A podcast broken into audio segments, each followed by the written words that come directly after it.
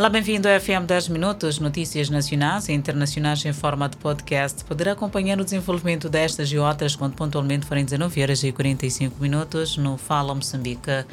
Seguimos com Carlos Mesquita, que quer construção de sistema de reservas no centro e norte do país. O ministro das Obras Públicas, Habitação e Recursos Hídricos, Carlos Mesquita, assume como desafio a construção de sistema de reserva de água nas províncias do centro e norte do país.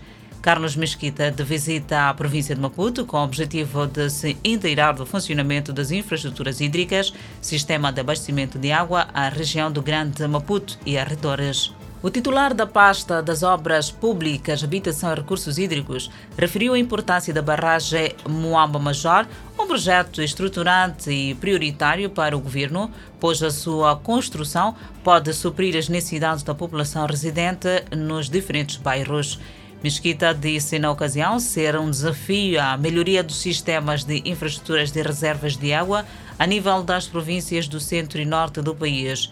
O ministro das Obras Públicas, Habitação e Recursos Hídricos apelou também às comunidades da região do Grande Maputo a contribuírem na redução das perdas de água, optando pelo uso racional da mesma. Carlos Mesquita visitou ainda as obras de reabilitação e ampliação da estação de tratamento de águas residuais de Infulene, orçadas em 851 milhões de meticais, e que vão beneficiar cerca de 90 mil habitantes contra os atuais 15 mil habitantes. Seguimos com a página internacional. Vladimir Putin, falando no encontro com jovens empresários, afirmou que as condições econômicas que estão a ser criadas são as que se tornam cada vez mais lucrativas vender produtos petrolíferos em vez de petróleo bruto. Putin também sugeriu que, apesar do embargo, a Rússia realmente lucre mais com o petróleo que está a vender devido ao aumento dos preços.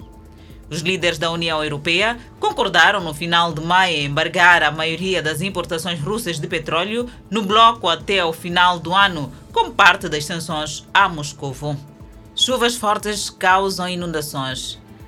Dias de chuva deixaram as encostas encharcadas e propensas a deslizamentos. Sete pessoas morreram nos deslizamentos de terra e uma é dada como desaparecida e outra retirada com vida. Equipas de resgate ainda procuram por mais sobreviventes em áreas da cidade de Xifeng, na cidade de Beilul, segundo autoridades. As autoridades emitiram alertas sobre chuva forte e contínuas em Guangxi e nas províncias vizinhas de Xiangxi, Fujian, Guangdong, Aina, Sichuan, Shangjing e Yunnan. Na província de Fujian, no sudeste, algumas estradas ficaram interrompidas por vários dias e 10 pessoas morreram e 4 estão desaparecidas depois que as inundações atingiram a província de Yunnan, no centro da China.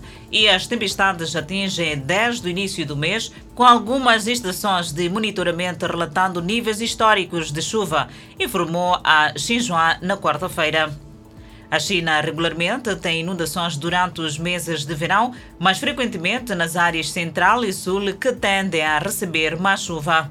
As piores inundações da China nos últimos anos ocorreram em 1998, quando mais de 2 mil pessoas morreram e quase 3 milhões de casas foram destruídas, principalmente ao longo de Yangtze, o rio mais poderoso da China.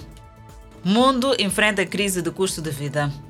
O Global Grupo de Resposta a Crises divulgou seu segundo relatório sobre o impacto da guerra na Ucrânia nos setores de alimentos, combustíveis e finanças, indicando que, sob os impactos da Covid-19, guerra e mudanças climáticas, cerca de 1,6 bilhão de pessoas de 94 países enfrentam crises alimentares, energéticas ou financeiras. Três quartos destes vivem em países extremamente suscetíveis a essa crise, mencionou o relatório. O secretário-geral da ONU, António Guterres, disse que três meses após o início da crise armada, os preços dos alimentos estão em níveis quase recordes e os preços dos fertilizantes mais que dobraram. Nenhum país pode escapar à crise do custo de vida, enfatizou.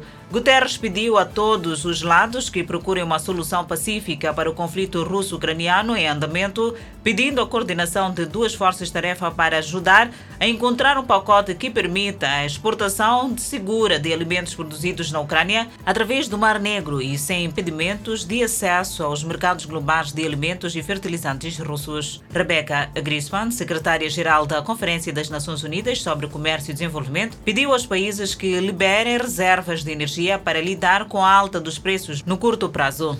As sanções dos Estados Unidos da América e da Europa contra a Rússia não incluíram alimentos e fertilizantes, mas prejudicaram as exportações de tais commodities, avançou a secretária-geral da Conferência das Nações Unidas. Organizações sociais argentinas. Com faixas e bandeiras contra os problemas econômicos do país, os manifestantes marcharam em direção ao Ministério do Desenvolvimento Social com a esperança de se encontrar com o ministro João Zavaleta. O protesto chamou atenção para a fome e a pobreza no país, e que os manifestantes disseram ser o resultado dos acordos do presidente Alberto Fernandes com o Fundo Monetário Internacional. O membro de um grupo de piquetes, Leonardo Bianchi, disse que até mesmo pessoas com emprego formal estão-se a esforçar para cobrir a cesta básica da família com seus salários. O FMI disse que chegou a um acordo em nível de funcionários, ainda a ser aprovado pelo Conselho Executivo, sobre um quadro macroeconômico atualizado com as autoridades argentinas, onde permite ao país acesso a cerca de 4,3 bilhões de dólares. A terceira maior economia da América Latina sofre com a inflação extrema há anos, agravada pelos efeitos da invasão russa da Ucrânia. A inflação anual subiu para 58% em abril e pode chegar a 72,6% este ano Segundo analistas consultados pelo Banco Central da Argentina, 7,5 pontos percentuais acima da previsão do mês anterior. Os economistas consultados também reduziram levemente sua projeção de crescimento econômico para a Argentina em 2022 para 3,3%, uma concentração de 0,2 pontos percentuais. Autoridades de Paris. Didier Lallemand acrescentou durante uma audiência no Senado francês que a ação policial em torno da partida entre Liverpool e Real Madrid no Stade de France foi um fracasso, tanto porque os adeptos foram prejudicados quanto a imagem da França foi degradada. A final, que o Liverpool perdeu por uma bola sem resposta, foi adiada por mais de 30 minutos depois que os polícias retiveram com força pessoas que tentavam entrar no campo. A polícia de choque lançou gás lacrimogênio em adeptos, incluindo mulheres e crianças. O ministro do Interior da França, Gerald Darmanin, disse que grande parte da culpa é dos adeptos do Liverpool e que 30 mil a 40 mil chegaram sem ingressos válidos, o que levou a uma multidão no estádio e pessoas tentaram forçar a entrada.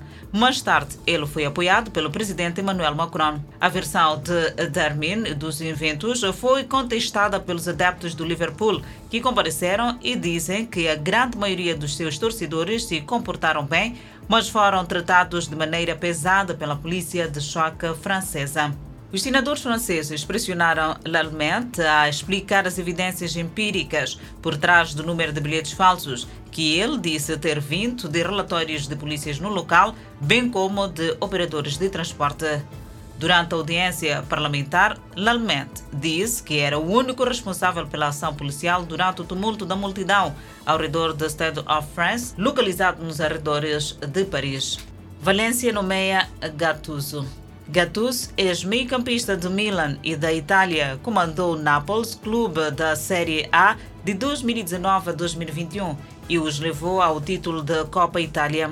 O jogador de 44 anos foi nomeado treinador da Fiorentina no verão passado, mas saiu antes da data oficial de início, sem nenhuma razão dada para sua saída. O Valência terminou em nono da La Liga na temporada 2021-2022, não conseguindo se classificar para qualquer competição europeia pela terceira vez consecutiva. O clube estava em turbulência no mês passado após o vazamento de gravações de áudio de seu presidente Anil Marf fazendo comentários ofensivos. O clube espanhol inicialmente defendeu suas ações, mas acabou por ser demitido.